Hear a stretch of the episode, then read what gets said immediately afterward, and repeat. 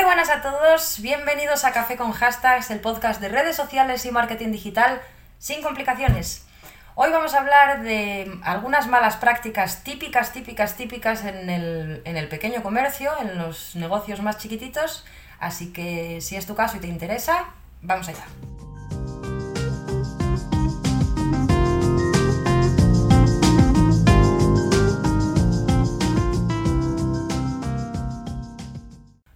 Dicho, vamos a ver eh, cinco malas prácticas típicas en el pequeño comercio a la hora de manejar sus propias redes sociales. Y la primera y la más importante de todas eh, es no responder a mensajes y comentarios dentro de nuestra página. No podemos olvidar que las redes sociales son precisamente sociales y que la gente eh, no nos metemos a las redes sociales para ver anuncios ni para saber nada de las empresas. Toleramos que esa información esté entre medias del contenido que consumimos, pero el motivo que nos lleva a usar las redes sociales no es ver anuncios ni, ni estar interactuando con empresas, aunque es una buena forma de conocer otras empresas y de saber un poquito más de ellas. Por eso, nosotros como empresa, responder a mensajes y comentarios es algo para nosotros fundamental, para que nuestra comunidad sepa que nos importa y que la estamos atendiendo. Una cosa curiosa es que el pequeño comercio, eh, normalmente la atención al cliente es algo que está en el top de sus prioridades y sin embargo en las redes sociales a veces no se aplica esa misma, esa misma prioridad.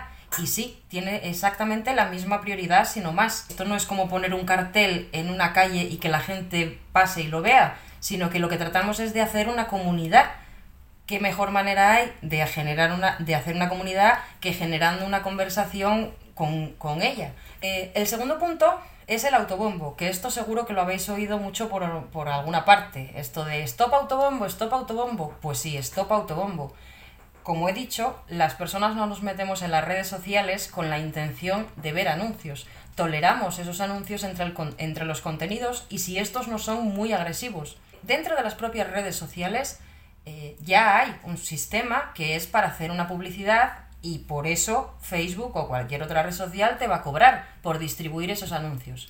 Nosotros evidentemente en nuestra parcelita de redes sociales, que sería pues nuestra página de Facebook o de Instagram, por ejemplo, ahí vamos a aprovechar para, para desplegar nuestros encantos, digamos, pero tenemos que usarlo sobre todo como un método para agilizar las ventas y para, y para enseñar y para eh, que el cliente tenga fácil saber más sobre nosotros, contactar con nosotros, tomar la decisión de comprar con nosotros tal vez.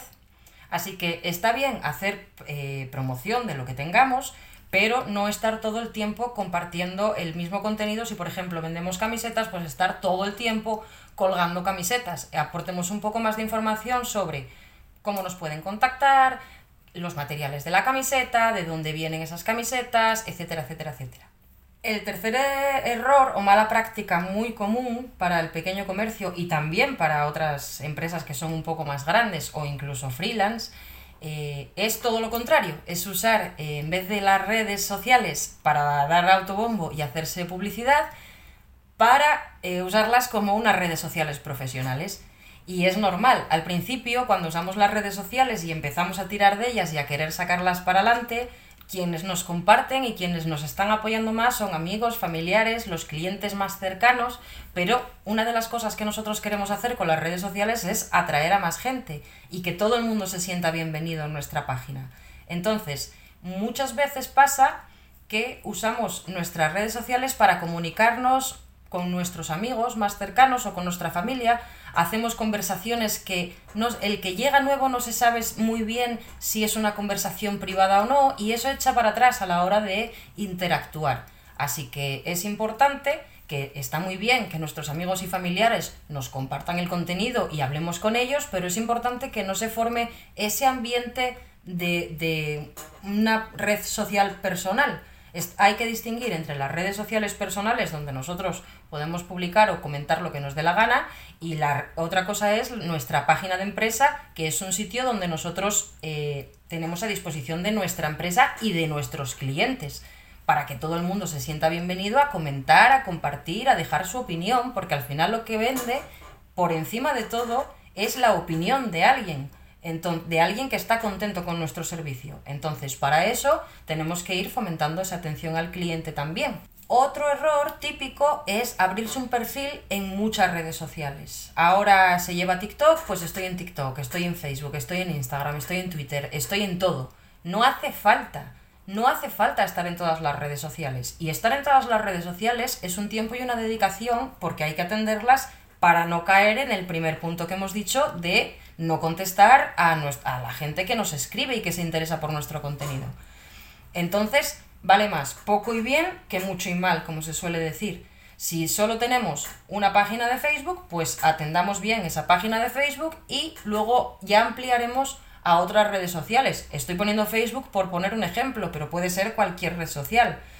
Si nuestros clientes potenciales están en TikTok, ¿vale? Que esto al principio parecía que no, que no podía ser, que TikTok solo era una red social para gente muy joven, pero resulta que también hay gente de edad un poco más avanzada que también la está usando. Y es una, es una herramienta de ventas genial. Entonces, si tus clientes solo están en TikTok, pues a lo mejor solamente te hace falta usar TikTok. Ahí depende del criterio de cada uno y de lo que, de lo que conozca cada uno de sus, de sus clientes. Pero no hace falta estar en todas las redes sociales ni estar publicando todos los días en las redes sociales prima más la calidad que la cantidad.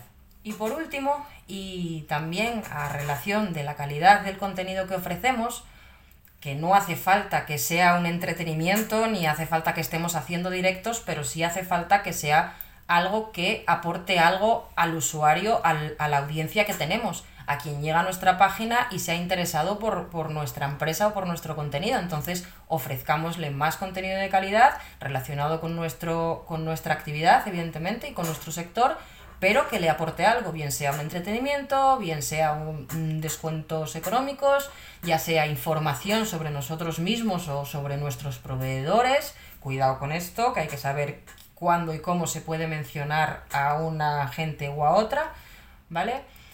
Pero no tener un plan y ir con las redes eh, improvisando al día a día, eh, el pequeño comercio normalmente no puede, yo sé que muchas veces no se puede permitir el lujo de hacer eh, grandes planes a, largo tiempo, a largo plazo, pero todo lo que se pueda tener planificado y organizado de mano, atendiendo a las estadísticas, que esa es la gracia del asunto, ¿vale? Cuanto más tengamos planificado, mejor podremos medir después lo que hemos hecho y los resultados que, que estamos obteniendo.